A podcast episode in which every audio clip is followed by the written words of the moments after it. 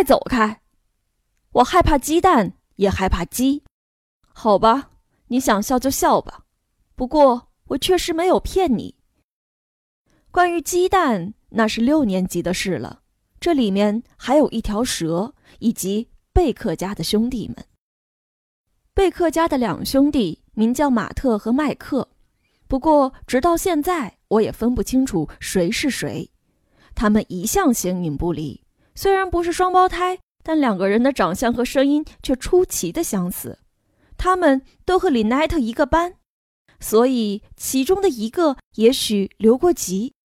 所以我从没见过哪个老师心甘情愿连续两年教这两个疯子，无论哪一个。不管怎么说，马特和麦克让我见识蛇怎么吃鸡蛋。我说吃鸡蛋是指连壳也不剥，囫囵吞下去的吃法。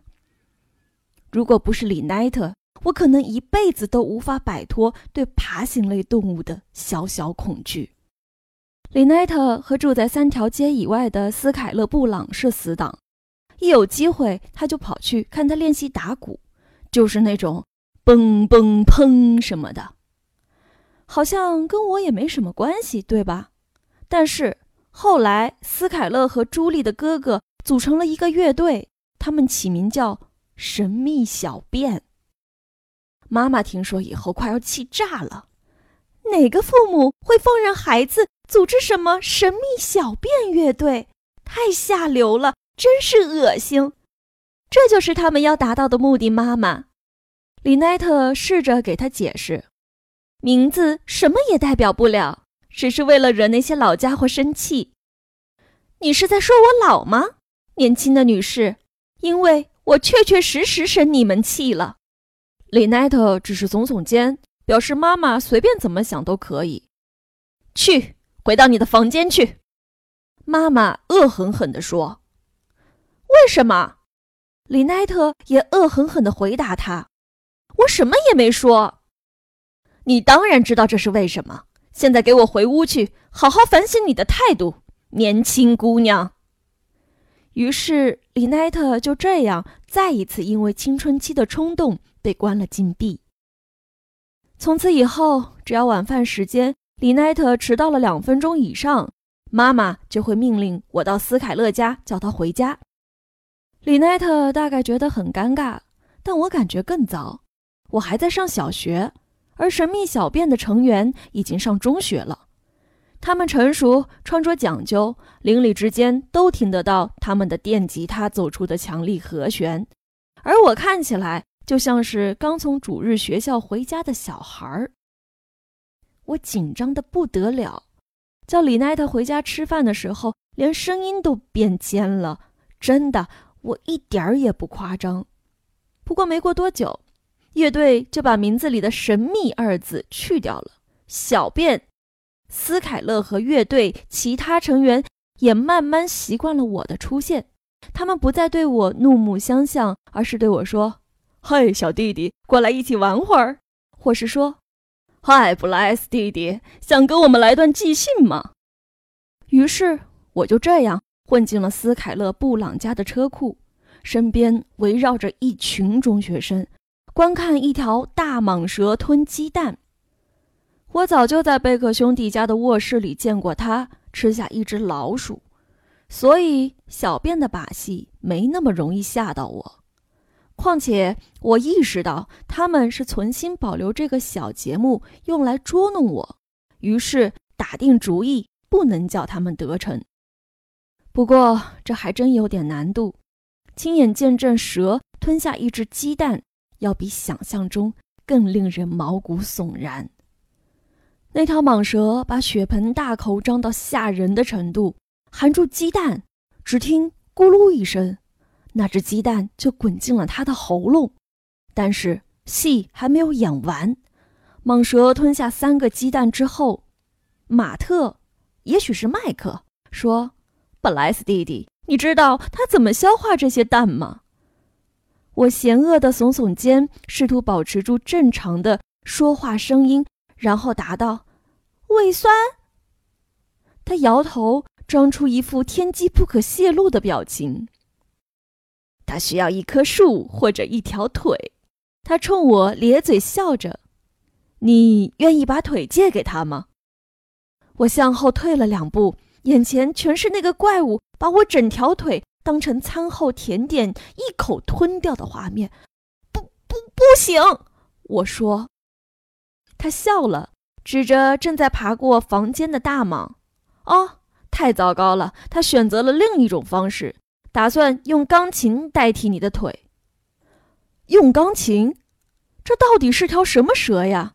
姐姐怎么能容忍跟这些疯子待在同一个房间？我看着他，虽然李奈特仍然表现出一副无所谓的样子，但我了解他，他早就被吓出一身鸡皮疙瘩了。蛇把身体在钢琴脚上绕了三圈，然后马特，也许是麦克，竖起食指：“嘘，嘘，安静，安静，看好了。”蛇停止蠕动，开始收缩身体。随着收缩的过程，我听到了鸡蛋在体内碎裂的声音。天哪，太恶心了！女孩子们感叹道。哎呦，我的天！男孩子们说，麦克和马特相视大笑，准备开饭。面对蟒蛇，我希望保持冷静，但事实上，我开始做噩梦，梦里全是蛇在吞鸡蛋、吞老鼠、吞猫，还有我自己。真正的噩梦由此开始。在斯凯勒家车库看完那场秀，大约两周之后的一天早晨，朱莉出现在我家门口。猜猜她手里拿着什么？半箱鸡蛋。她蹦蹦跳跳的，就像在过圣诞节。你好呀，布莱斯，还记得 Abby、Bonnie、c l a s t 的克斯特吗？还有 Eunice 和 Florence。我一头雾水地看着他。圣诞老人的驯鹿好像不叫这个名字呀。你知道吧？我养的鸡，去年科技展孵化出的那些。哦，没错，当然忘不了。它们下蛋了。他把纸箱塞进我手里，拿着，这是送给你和你全家的。哦，呃，谢谢。说着，我关上了门。我以前很喜欢吃鸡蛋，尤其是炒蛋，配上培根或者番茄酱。可是。就算没有蟒蛇在其中作梗，我也知道这些鸡蛋无论怎么烹调，吃在我嘴里必定味如嚼蜡。因为生蛋的鸡是朱莉贝克在五年级科技展上孵出来的，那是典型的朱莉作风。她完完全全支配了科技展，而她的项目从始至终都是在观察鸡蛋。要知道。孵蛋的过程其实没有什么值得大书特书的细节，调好光线，摆好容器，铺上碎报纸，就这样，没有别的了。但是朱莉决心要写一篇冗长的报道，还要加上图表、线图、柱状图和饼图来描述鸡蛋的活动。几个鸡蛋而已，他还计算了孵蛋的时间，控制它们在展览当天晚上孵出小鸡。他干嘛非得这么做呀？我辛辛苦苦做了个火山喷发的实景模型，结果人人都去关心朱莉的小鸡怎么破壳了。我也亲自去看了一眼，完全客观地说，太无聊了。小鸡只花了五秒钟的时间就破壳而出，而后的五分钟里就躺在那儿一动不动。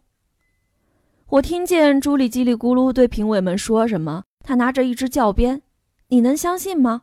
不是铅笔，而是一支真正的可伸缩的教鞭，以便他站在孵化器旁边，也能指着那些图表介绍观察小鸡二十一天孵化过程的兴奋之情。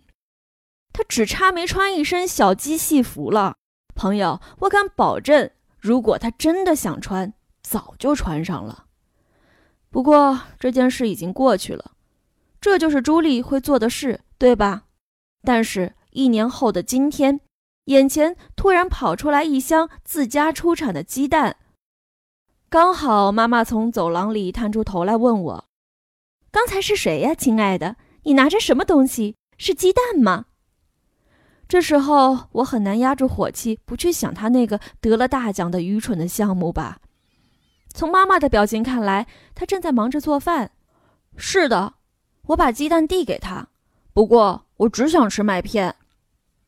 他打开纸箱看了看，然后笑着合上了。真不错，他说：“谁送来的？”朱莉，她下的。她下的？呃，他家的鸡下的。是吗？妈妈的笑容褪去，她重新打开纸箱。这样啊，我不知道他还养了鸡。记得吗？去年科技展的时候，你和爸爸花了一个小时看他们出壳。哦，好吧。可是我们怎么才能知道这些鸡蛋里有没有小鸡？我耸耸肩。我说过了，我只吃麦片。那天我们吃的都是麦片，但谈话的内容一直是鸡蛋。爸爸认为它们完全可以吃。他小的时候吃过农场养殖的新鲜鸡蛋，非常鲜美。但妈妈无法摒弃他会从鸡蛋里敲出一只死鸡的念头。然后话题迅速转向了公鸡的问题。我抱着我的麦片，只好无语了。最后，李奈特说：“如果他们养了一只公鸡，你觉得我们会不知道吗？所有的邻居会不知道？”嗯，我们都认为他说到了点子上，但是妈妈仍然不甘心。也许他们养了一只不会打鸣的，你知道，就像不会叫的狗一样。一只不会打鸣的公鸡，爸爸说，就好像听到了最最荒谬的故事一样。看了看妈妈一眼，意识到自己最好还是附和他关于公鸡不会打鸣的主意，而不是取笑他。呃，他说：“我从来没听说过，不过这也是有可能的。”李奈特耸耸肩，对妈妈说：“你去问问他们好了，给贝克夫人打个电话就知道了。” Oh no！好吧，我可不想问他关于鸡蛋的问题，这听起来不太礼貌，对不对？问问马特或者麦克，我对李奈特说。他怒视着我，从牙缝里说：“闭嘴！怎么了？我什么也没说。你没发现我再也不去他家了吗？白痴！”林奈特，妈妈喊道，就像头一次听到姐姐用这种态度对我说话似的。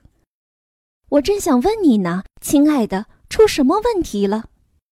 林奈特站起来，把椅子推回去。别装的好像你真的关心我似的，他咬着牙说，然后冲回房间去了。哎，天哪！爸爸说。妈妈站起来，然后跟着李奈特去了走廊。妈妈走了以后，爸爸说：“好吧，孩子，为什么你不去问问朱莉呢？”爸爸，就问个简单的问题嘛，布莱斯，没什么大不了的。但是。他会拉住我解释半个小时。他盯着我看了一分钟，然后说：“男孩不应该害怕女孩。我不是怕他，我觉得你是。爸爸，真的，孩子，我希望你去问问他，克服恐惧，回来告诉我们答案。问他们养没养公鸡？是的。”他站起来，收起盛麦片的碗。我得去上班了，你也要去上学。我希望今晚听到答案。好极了，真是好极了！这一天还没有开始，就要被毁掉了。在学校，我跟加利特讲了这件事，他却只是耸耸肩说：“好吧，他就住在你家对街，是不是？”“对，怎么了？你爬上围栏去看看呗。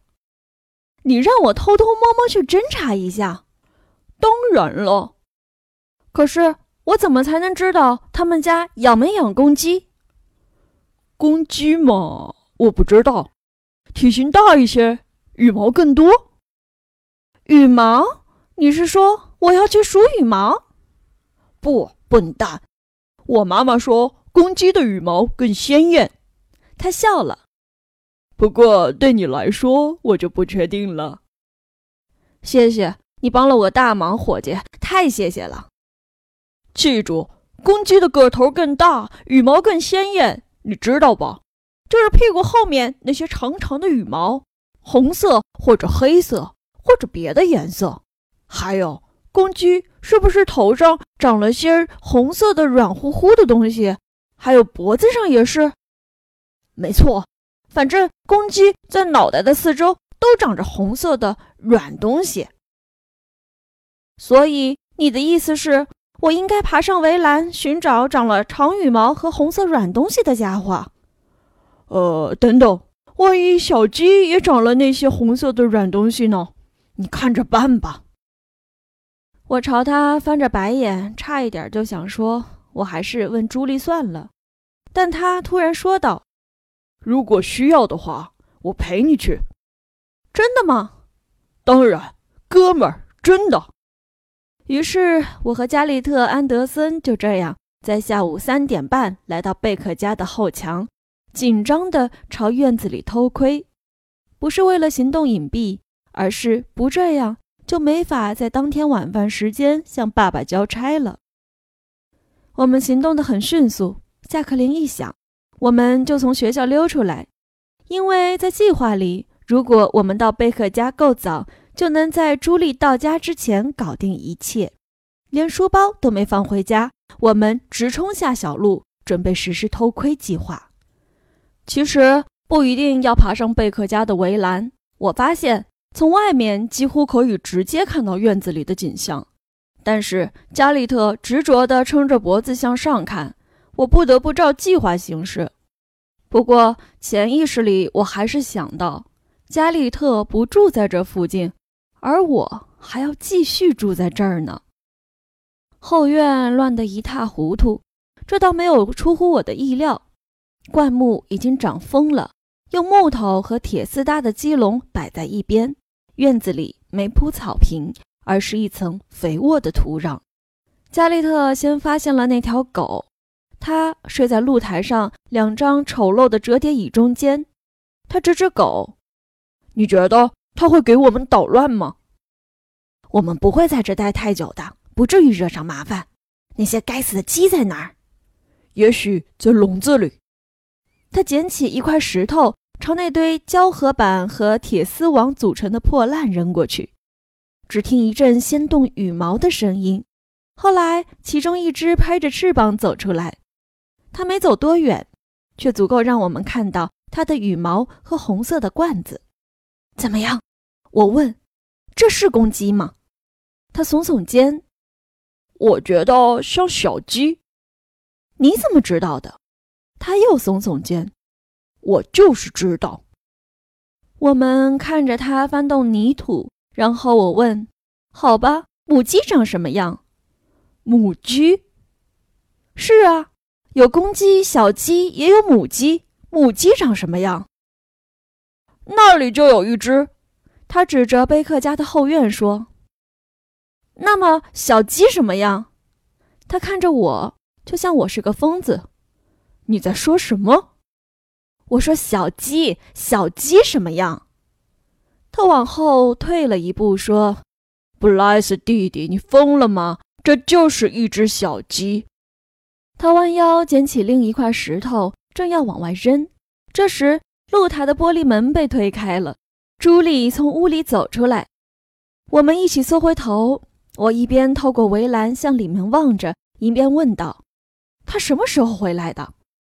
加利特小声抱怨着：“就你抽风问起那只小鸡的时候。”然后悄声说：“不过这么一来倒是简单了，他是不是拿着篮子？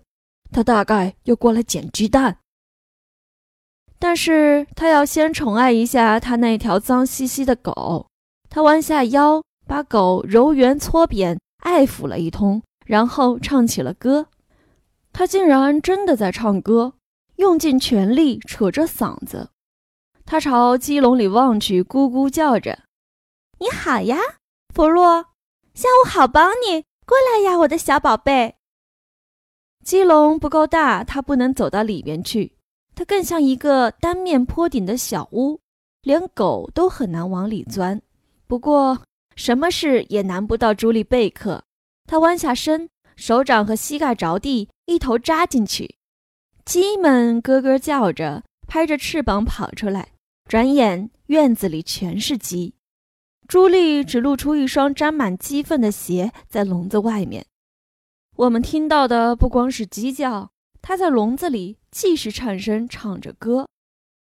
有那么一瞬间，我的注意力根本不在寻找小鸡身上有没有红色的罐子或是羽毛。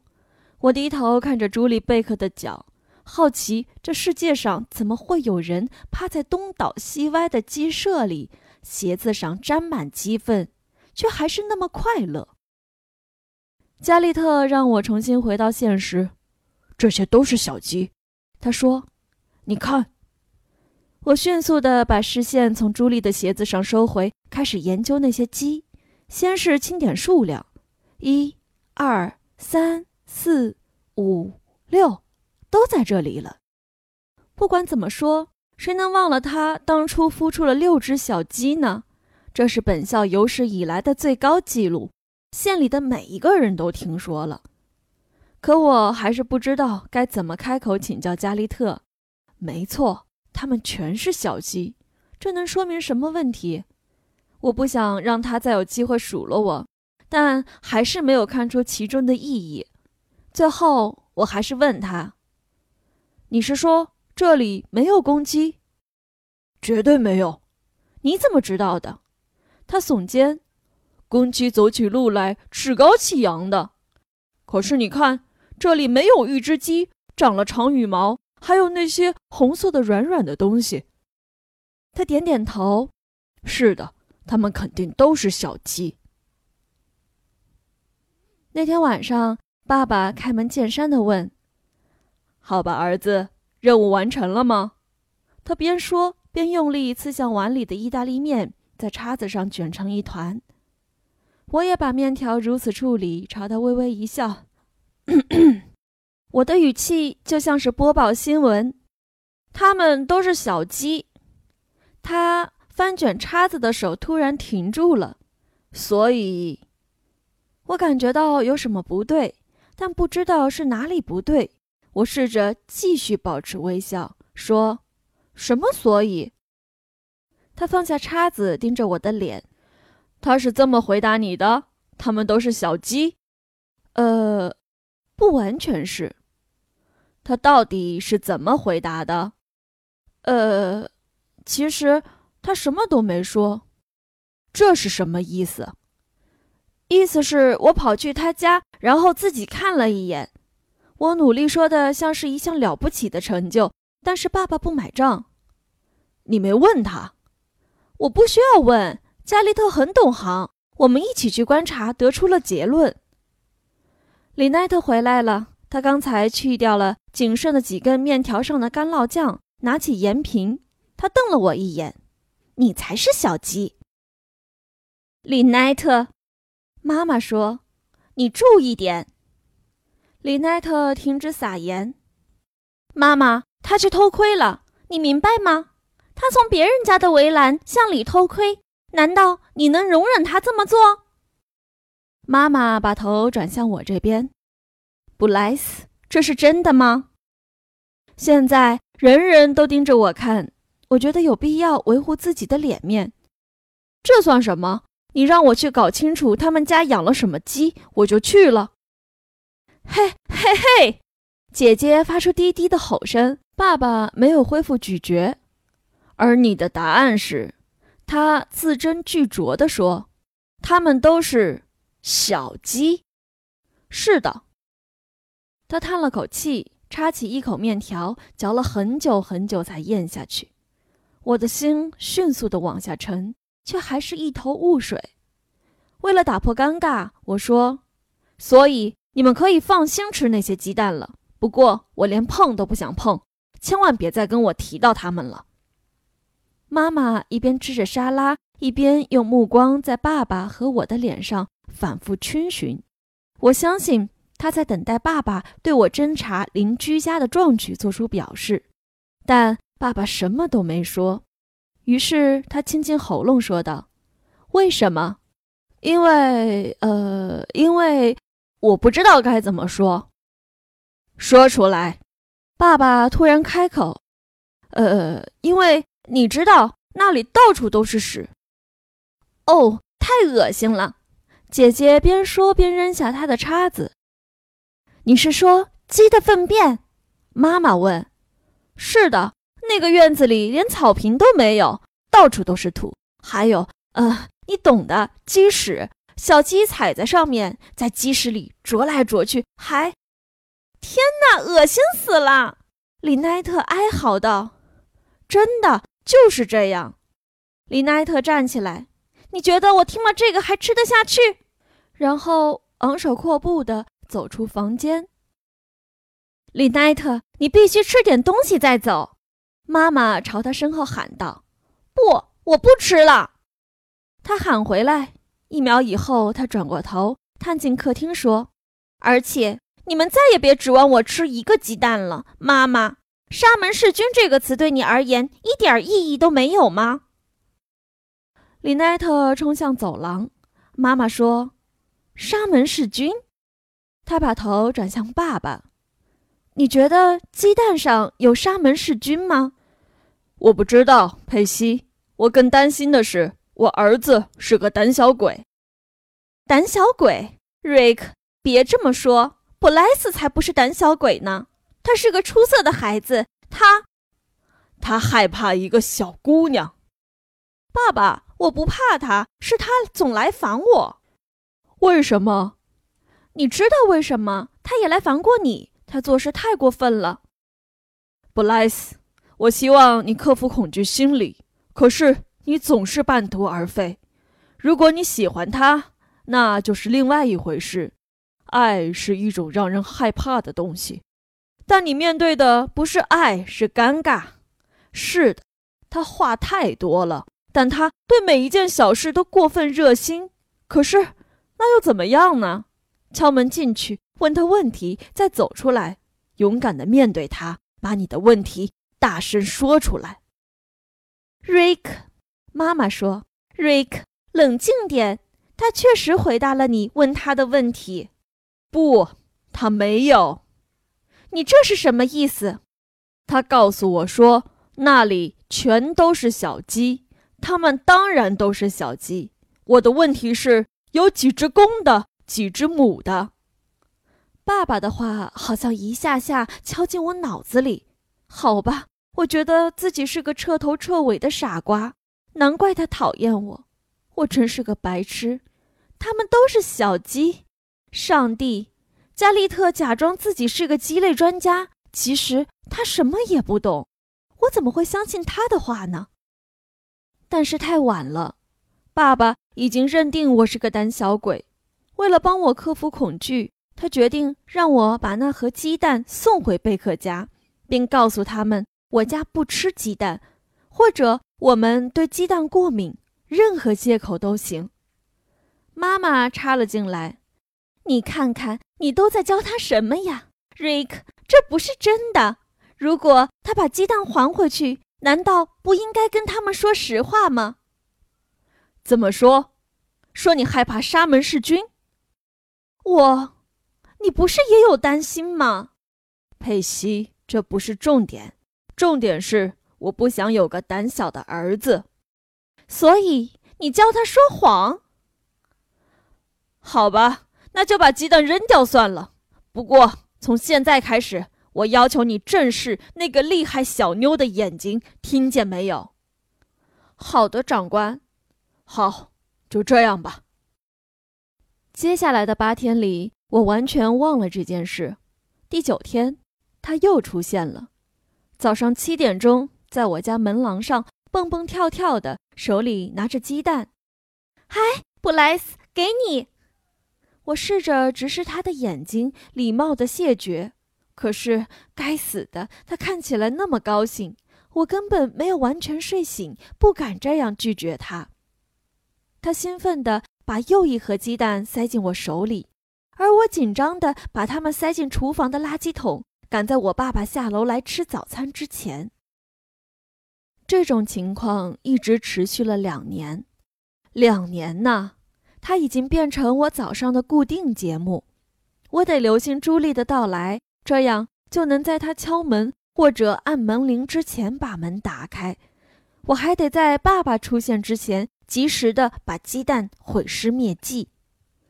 终于有一天，我搞砸了。那段时间，因为无花果树被砍，朱莉其实已经不怎么出现了。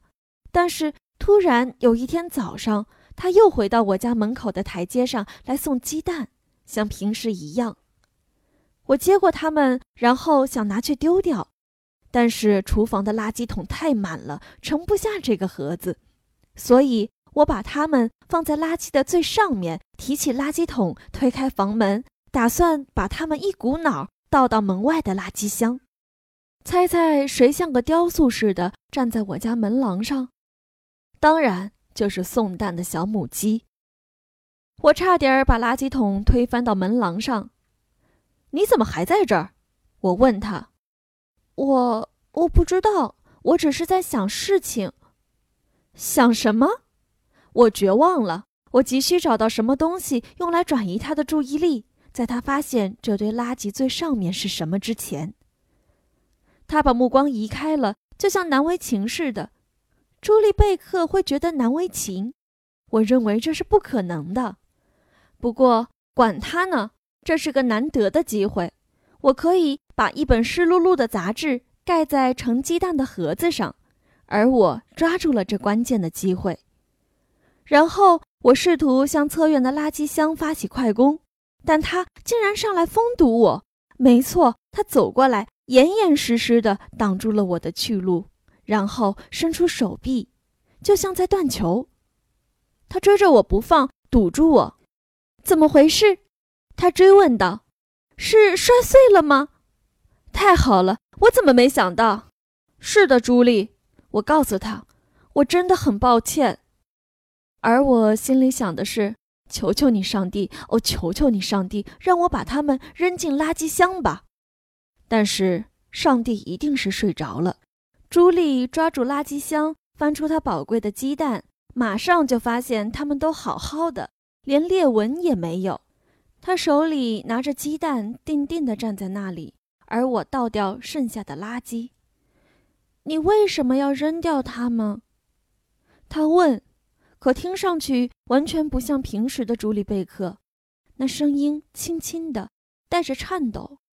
于是我告诉他，我们害怕被传染沙门氏菌，因为他家的院子实在太脏了，而且我不想伤害他的感情。我说的好像我们是对的，他才是错的，但我觉得自己像个混蛋，一个假惺惺的混蛋。他说有几家邻居从他那里买鸡蛋，花钱买。当我的脑子还在处理这个惊人的消息时，他已经迅速的心算过了。你有没有想过，为了给你这些鸡蛋，我已经损失了超过一百美元？他的眼泪汹涌而出，转身跑过街道。我只能努力说服自己，并不是我开口向他要这些鸡蛋的。我从没说过我们想要、需要或是喜欢他们。事实上，我从来没见朱莉哭过，不管是体育课上摔断了手臂，还是在学校被别的孩子欺负，或者被他的哥哥们戏弄。即使他们砍倒无花果树的时候，他也没哭。刚才我可以肯定他哭了，但我并没有真的看见他的眼泪。对我来说，朱莉贝克那么坚强，不可能掉眼泪。我回到自己的房间，收拾上学用的东西，感到自己是地球上有史以来最糟糕的混蛋。我躲着他，躲着爸爸，鬼鬼祟祟地扔鸡蛋，扔了两年。我成什么了？我为什么不能站出来说不要再送了？谢谢你，我们不想要，我们不需要，我们不喜欢，把它们留给蛇吃吧。为什么不告诉他，说什么都可以？难道我真的害怕伤害他的感情，或者我害怕的是他？